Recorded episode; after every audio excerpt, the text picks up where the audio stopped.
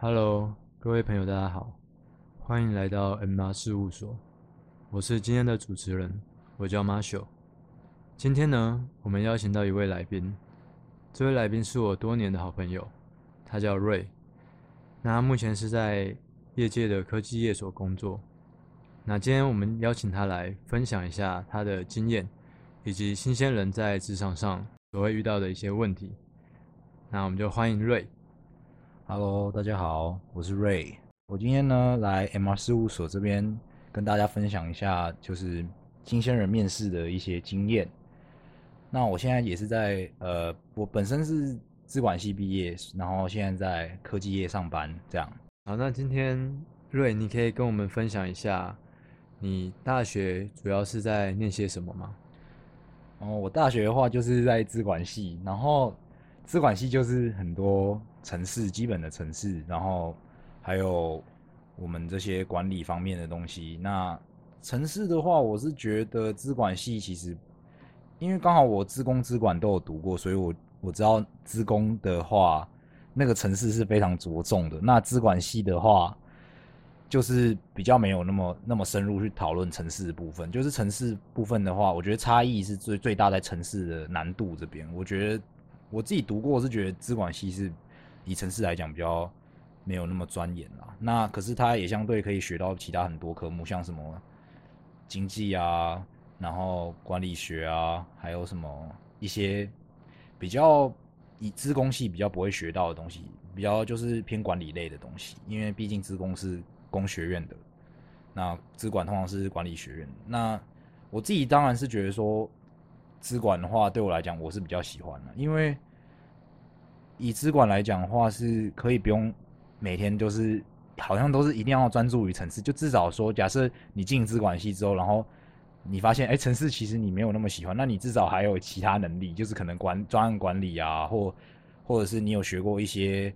经经济学啊，或者是管理学之类的科目。那我认为是说，你可能对你的就是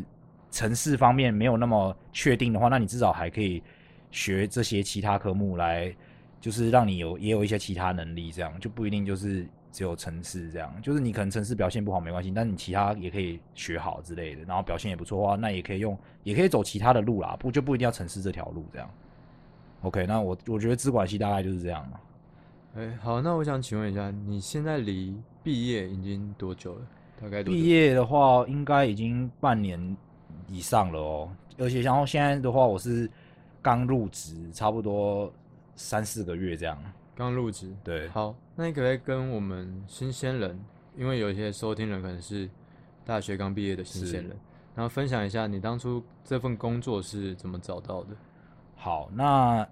我相信应该很多人都是毕一毕业就是像我一样，我也是一毕业，其实我也不确定说，嗯，可能我要做什么啊，就是因为通常都是，通常都是其实，但是我觉得通常都是先以一零四，一定要先载一零四，或一零四或一一一那些的，就是求职网站或 LinkedIn 啊之类的，就是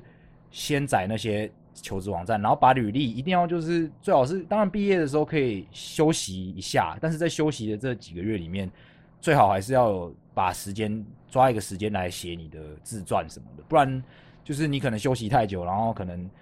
我是觉得像我的话，我如果一直休息休息，然后都没有去认真做一些事情的话，就会变有点懒散，这样可能到时候要开始就一直不知道什么时候开始，就一直拖延这样，所以就是可以，其实休息的时候也可以抓一段时间来处理一下自己那个履历的部分。那履历的部分呢，我这边我等一下也可以跟大家分享说，我觉得履历有什么我自己觉得蛮重要的。对 OK，那那你找工作的时候有碰到什么瓶颈吗？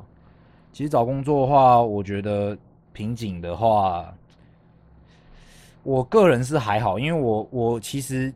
面试只有面试一间，然后就上了，那然后这间也算是那个时候我目前想去的。哦，那你运气蛮好的。对啊，就是刚好运气比较好这样。那那我这边就可以就可以稍微分享一下，说就是我履历大概是怎么写，就是说履历的话，就是一定要就是我认为是一定要就是参考一下网络上资源嘛，就是 YouTube，其实 YouTube 上面很多啦，就是介绍说，呃，可能履历要怎么撰写啊，或者是履历有哪些重点，这都很，这都是可以去参考。就是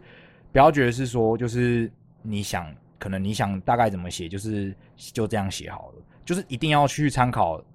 可以也可以看，也其实也可以看一零四上面的一些范例啦。就他其实有一些范例，有一些别人的范例，那他们有时候也写的蛮好的。我觉得有些人真的也是可以可以参考一下，就是。不要就是觉得说，哎，可能我觉得大概这样写就 OK 了吧，这类似那种感觉，就是还是要多看别人怎么写，然后去做参考，然后，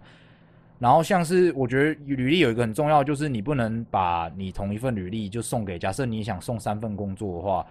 有三份工作，你这三份工作你想送，可是这三份可能刚好都是不同的产业，也也有可能不同的职缺，这样，那你不能就是你同一份打天下，一定要就是每一份都是独立的，就是你可能你想要。呃，城市的话，当然就要很特殊，就要一份城市的履历这样。那你那个履历就是那个公司，你就要特别明确写到说，他可能下面会介绍说，呃，我我们这边这个工作可能需要什么什么能力，那我们就通常都是要把就是他们需要能力的那些东西，就是一定都要把它写出来。就是他可能需要啊，可能我今天我我们这个工作需要呃，你要 Java 啊，什么 C 或者是你要 Python 什么的。那今天如果说一他有明确写说他需要什么能力，那你刚好也没有有这些能力的话呢，那你就可以更可以写嘛。通常履历虽然说有些人是说稍微可以有点有些地方没有那么真实是没关系，但是我觉得如果说你不会的话，假设你你你不会，其实你不会 Java，可是你在履历上说你写你会，我是觉得这个不是很好啊。因为如果到时候真的进进去公司，然后别人跟你说，哎。那时候你不是说你会 Java？那那我们这个我们这个专案可能要麻烦你用可能用这个程式语言去写一下之类。那那到时候你不会的话，那那那那我是觉得有点小丢脸啊。到时候你真的做出来，他们到因为上因为真的工作的是真的就叫你做开始做事的，不是说可能我们我们我们说你会这个就哦好，那看来是你会，他们看你起来觉得你还不错，然后可能。可能你谈吐什么都不错，可是结果你一进来，呃，可能你又不会这个的话，那那这样就尴尬了。这样一定，他们通常这样，他们那些雇主也会觉得说，哦，你其实没料，这样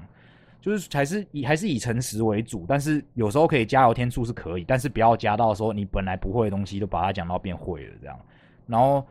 然后还有一个重点就是我刚才讲，就是刚刚提到重点就是说，一定要把他们他们他们所需要的一些特质，还有一些一些能力呢。那你尽量一定要把它写在你的你的履历里面，就是说你可能刚好大学有做过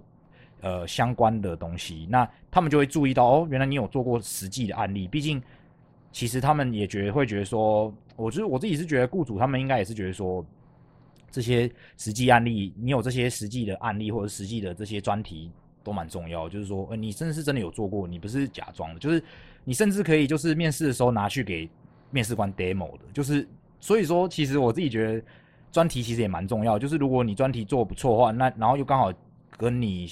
要找的工作是有相关的话，那其实你是可以，也可以说，哎，那我这边花点时间跟我们面试官 demo 一下，这样，这样，这样，这样，他也会觉得说，哦，那你感觉是真的有料哦，是有东西真拿出来，不是就只是就是讲说嘴巴讲说我会，我会，然后结果结果结果也没东西，这样也不行啊。就是你讲你会，那你也最好如果能。带一些作品的话，或者是一些你大学时制作专题的话，那我觉得是最好啊。就是说能带过去，如果他有特别提说要带的话，那当然最好。可是如果能期，如果去面试的时候能带着，也是也是我认为是比较好啦。就是有一个实际的东西给他们看，他们更有说服力这样子。嗯，那我目前大概我其实我觉得的重点就是这个，这是这几个。好，那我们接下来谈谈你的工作好了。那你觉得目前？你在工作上是经历，你觉得如何？就是说，主管啊，或同事们好不好？或者是这份工作主要都在做些什么？可以跟大家分享一下。好，那我进这个科技业，但是我是比较偏向 PM 的工作，也就是专案管理师的工作。那我自己的话，因为我其实老实讲，我对城市是没有什么兴趣，比较没有兴趣啊，应该这样讲。但是如果要我写城市，我也是可以写，但是比较没兴趣这样。那那我觉得话，我目前进去，他们是觉得我刚好有这个城市能力，然后又有学过管理，所以就就请我进去，因为他们刚好其实也需要一个会写程式的人来做一些专案。虽然那个专案不是难到像工程师，可能工程师真的一个很难的程式语言那种，他可能就是希望你进来做一些可能类似聚集 RPA 那种比较比较没有那么难的程式。我认为是这样，就是比较。当然你也是要学，但是比较没有那么那么难啦，就是比较不会像是什么很大型的 project 到那个地步，就是比较像是小小的类似资料处理的城市这样。那我自己是觉得话，我自己是觉得我目前到现在，呃，主管同事都不错，但是就是会觉得说，我唯一其实我唯一我最最担心就是我我这段期间过新人期过了之后，老实讲，我觉得应该会蛮忙的，就是因为其实真的大家新人期进去都蛮。其实说真的，也不能说轻松啊，就是说都还蛮算是目前压力不会到太大。可是其实我我是有耳闻说，其实之后就会开始很忙了。对啊，我现在我比较可能比较大的压力都这样。就其他真的我觉得，其实目前在这个公司待起来是还不错。对，那可能顶多就是觉得说，我们部门是稍微年纪都比较大一点，所以就是可能跟其他同事上同事只有几个可能比较会有交流，这样大家可能就比较偏冷漠。因为可能大家那那个个性，可能个性跟那个吧年纪的关系会有一个代沟，这样就是会觉得说，但是我觉得就没关系，就就先还是专注于自己的工作，能把自己工作做好，能赚到钱，我自己觉得是现阶段最重要的事情。对，好，那今天很谢谢瑞的分享，我们这集的节目就到这边。那这里是 MR 事务所，那我是马修，对，我们下次见，谢谢大家。